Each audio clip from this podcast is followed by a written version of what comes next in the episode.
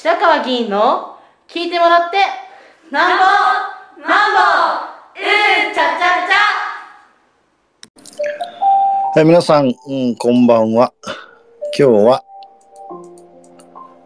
7月のお21日、えー木曜日で、今午後11時54分で、もうそろそろお7月の22日金曜日になろうといたしております。えー今日もお朝の駅頭は、越谷駅、えー東口をお借りをして、いつもの通り、えー午前5時50分ぐらいからでしたか、うん始めて、えー8時半まで、え2時間半ああ取り組みました。えーまあ、朝からあどんどん気温が上がっておりまして、えー越谷駅に到着をして、えー外線用具を全部搬出してセッティングし、えーそしてえ周辺の駅前の清掃を終えた頃にはあ汗があ吹き出すような感じでした。えーで、えーまあ、この間ずっと暑いので麦わら帽子をかぶりながらあー性レポートを配布をしているんですが、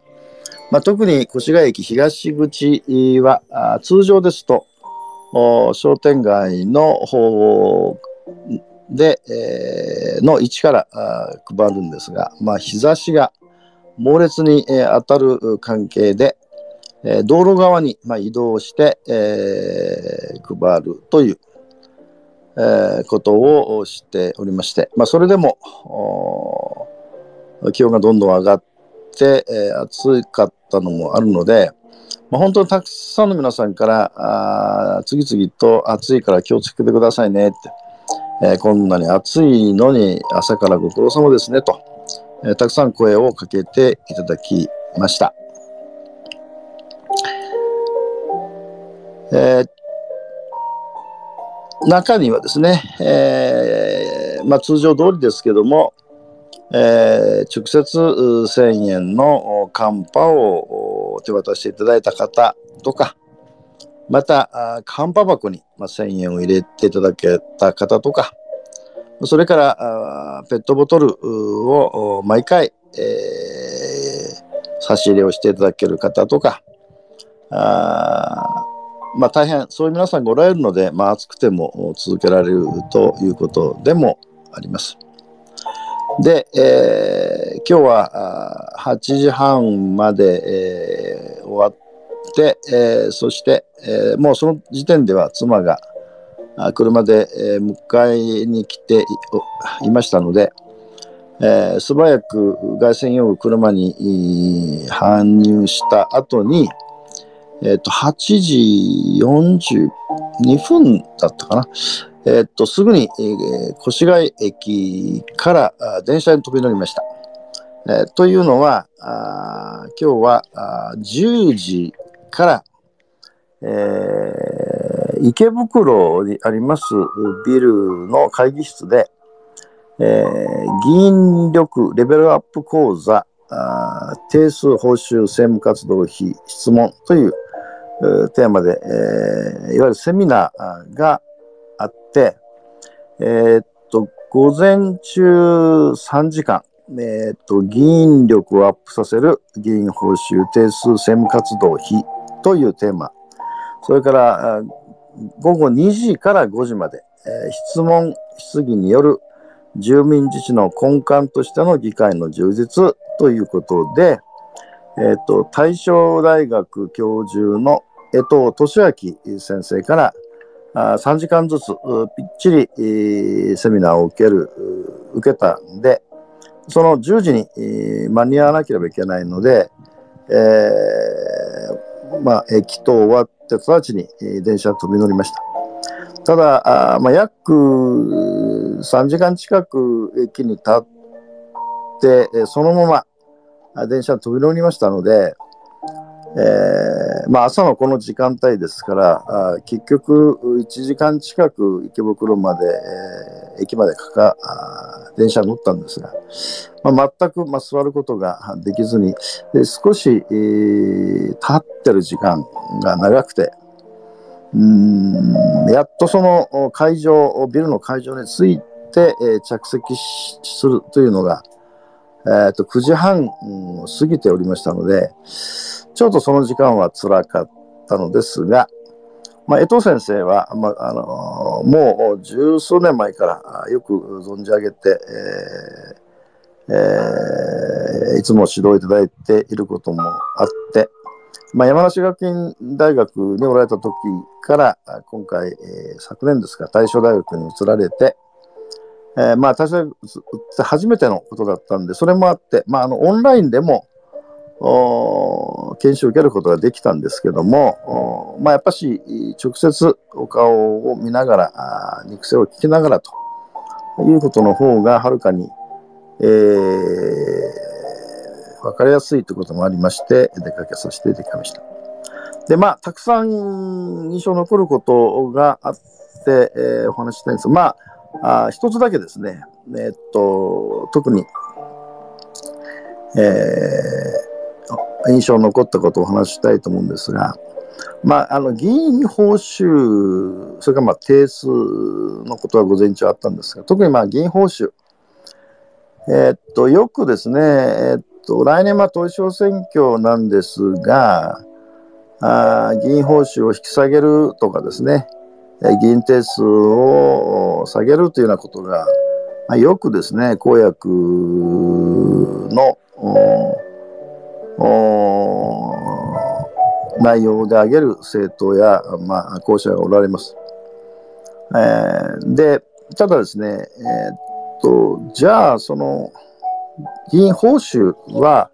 一体どういう根拠や、どういう方法で決められているのかと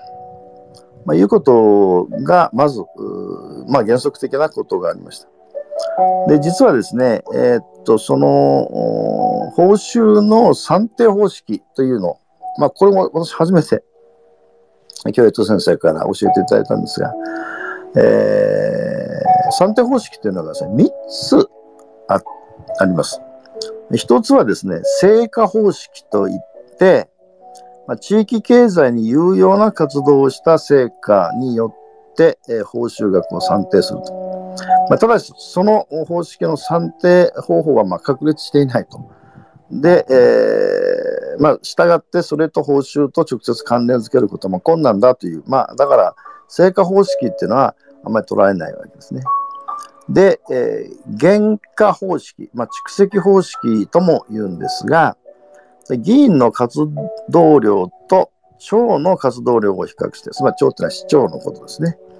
えー、その割合をもとに算定をしていくと。まあ、具体的にはですね、活動量、まあ、時間とか日数が長ければ良いわけではなく、中身が問われるし、説明責任を果たさなければ信頼されないと。えー、これがベタという、これ、あの、昭和53年にできたんですが、町村議会モデルと言われるものです。で、うんと、要するにですね、えっ、と、もちろんその、私もそうですが、議会が合ってる時とか、それから、えっ、と、議会が合ってない時に行政調査に行くとか、ああるいはまあ陳情を受けるとか、まあ、あるいはまあ今日のように駅頭を行うとか、まあ、議員はいろんなこう活動をしてるんですが、その活動の量、まあ、時間とか日数ですね。で、これを全部、まあ、もう腰が32名いますから、全部出して、その平均値と、それから市長のその同じように日数と時間を比較して、えー、まあ、要するに議員報酬を決めるというのが、あこの原価蓄積方式と呼ばれます。で最後にですね、えー、類似方式、まあ、比較方式とも言われるんですが、他の議会、えー、類似団体とか、あまあ、例えば越谷と中核市とか、あるいは近郊の団体、まあ、例えば五市一町とかですね、を参考にして、他のじの議会、他の自治体の議会と比べてどうかということで、えー決めていく。これはまあ、類似方式というんですが、あまあ、参考にすることは可能だけども、報酬額の根拠にはならないということをはっきり言われました。で、えー直接私にですね、まあ、よく窮地の中なので、えー白川さんは市民から議員報酬って、えーどういう基準で決めているんですか？と聞かれたらどうお答えになりますか？と、えー直接指名されて聞かれました。で、私はあ2つ申し上げて、1つは、えー議員報酬審査会というのがあって、まあ、これは市長のおおし付属機関、うん審査会です。えーで、えーそこで、えーっと、まあ、越谷市市市議の報酬をいくらにするかということ、まあ、市長が諮問して答申するわけですけど、それで決め決めるということで、まずそこで、えー答申があって、市長がそれを受けて、まあ、大体答申通りに、えー議会に提案をして、まあ、議会で議決して決めていくということになっていますと。で、じゃあ、どういう、その、審査会というのが基準でやってるかというと、この先ほど申し上げた類似方式。他の、まあ、特に中核市ですね。えーまあ、60近く中核市がありますので、その他の中核市と比べて、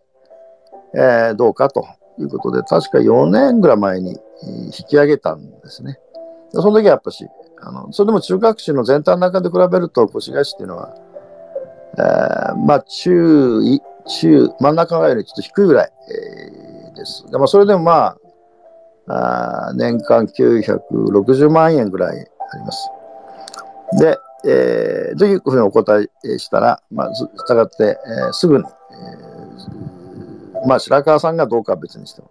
でこれは大きな問題がありますと。で一つは、その、しえー報酬審議会のメンバーというのは、まあ、市長の諮問機関ということもありますけれども、えー議会の各議員、あるいは議会全体が、あ日常的にどういうことをしてるかっていうのをほとんど掌握してないんではないかと。例えば傍聴に来るっていうようなこともほとんどなくて、でそれで議員の日常の活動や議会の活動を知らずに、えー審査員が選ばれるということが大きな問題が一つと。もう一つは、えー先ほど言った類似する、他の団体と比べて安いか高いかというのは、まあ、その参考にはしてもいいけど、それは全然根拠にならないんだということを言われて、えーなるほど、そうなんだなと思って、で、まあ理想的に言うと先ほど言った原価方式というのが理想的。ただですね、えー先ほど申し上げた通り、その議員の活動って、個々の議員っていろんなことやってるので、まあ、あの、この、えっと、選挙とかですね、政党活動は基本的に除くんですが、あで、私は直接、江藤先生に質問したんですね。えーまあ、いろんな活動をやってるので、あ例えばその議会とかですね、行政調査とか、いうのは非常に分かりやすいんですけども、個々の議員が心をどこでやってるかっていうのは分かりにくいんで、まあ、なんて言いますかね、いくつかのこう例を出さないとまずいじゃないですかねっていうふうに言ったら、うん、いや、それは違うんだと。個々の議員もすべて、えー要するに自分がやってる活動全部洗いざらい出した方がいいと。で、出して、その平均の日数や時間を決めればいいんだと。で、つまりですね、議員がどういうことをしてるかということを公開をし、そして、いわば議員の活動を棚卸しをした上で、でその活動ということが、まあ、いわばその議員にとって、まあ、住民自治の根幹たる議会にとって意味があるかどうかということをオープンにして議論していく。つまり、まあ、いわば報酬を決めるということは目的ですけども、決めるプロセスのところにそれ全部オープンにする。ということが大事なんだということなので、まあ、非常に納得をいたしました。つまり議員、まあ、私も時々聞かれます。その、議会が合ってない時は何をしてるんですがとかですね。で、これ大事なことなんですよね。えー、で、えー、江藤先生が指摘されるようなやり方が、私もベストだと思うんですが、ただこれを、越谷市議会のメンバーで全部32名、えー、こと細かに出して、そしてその平均値や日数を決めて、市長と比べて報酬を決めるというのに、果たして、えー、他の議員が応じるかなとは思いましたが、まあ、ここもしかしですね、先ほど言ったように、えー、議員報酬額の基準というのを説明できないわけですから、あ今の状態では私も説明できないし、越谷市議会も説明できないんで、まあ、住民の皆さんがきちんと納得できると、報酬額にするためには、やっぱし、原価方式が必要だなというのことを強く感じました。で、えー、っと、午後のそのセミナーが5時に、ちょうど5時に終わりました。終わってですね、今度はですね、直ちに、えー、池袋から電車に飛び乗って、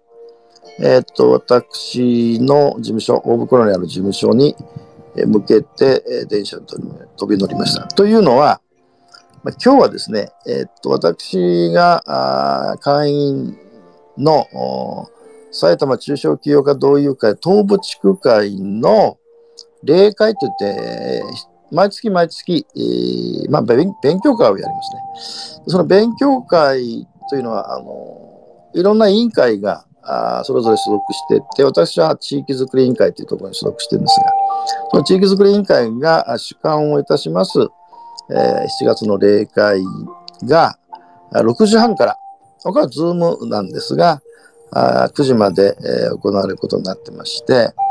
えー、まあ、テーマはもちろん決めて、えー、未来の社会の担い手を知る学校と企業が連携して行う地域の人材育成と、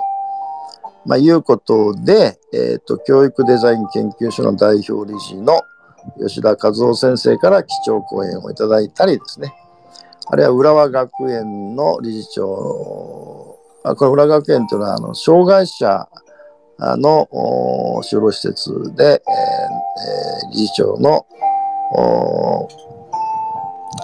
佐藤幸一郎さんからあお話を聞いたり、それから越谷市の教育委員会の指導課長さんがあ、まあ、報告をしていただいたりということだったので、その6時半に間に合うように、えー、来なくちゃいけなかったんで、まあ、大袋駅に着いて歩いて事務所。まあ、これは自分間に合いましたけど、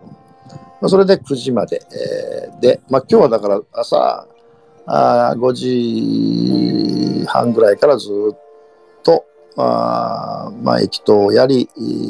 池袋でセミナーを受け、そして夜はあさらに勉強会ということだったので、まあ、そのこともありまして、えー、実はこのスペースのお話が、まあ、この時間になってしまったということです。えー、今日は以上です。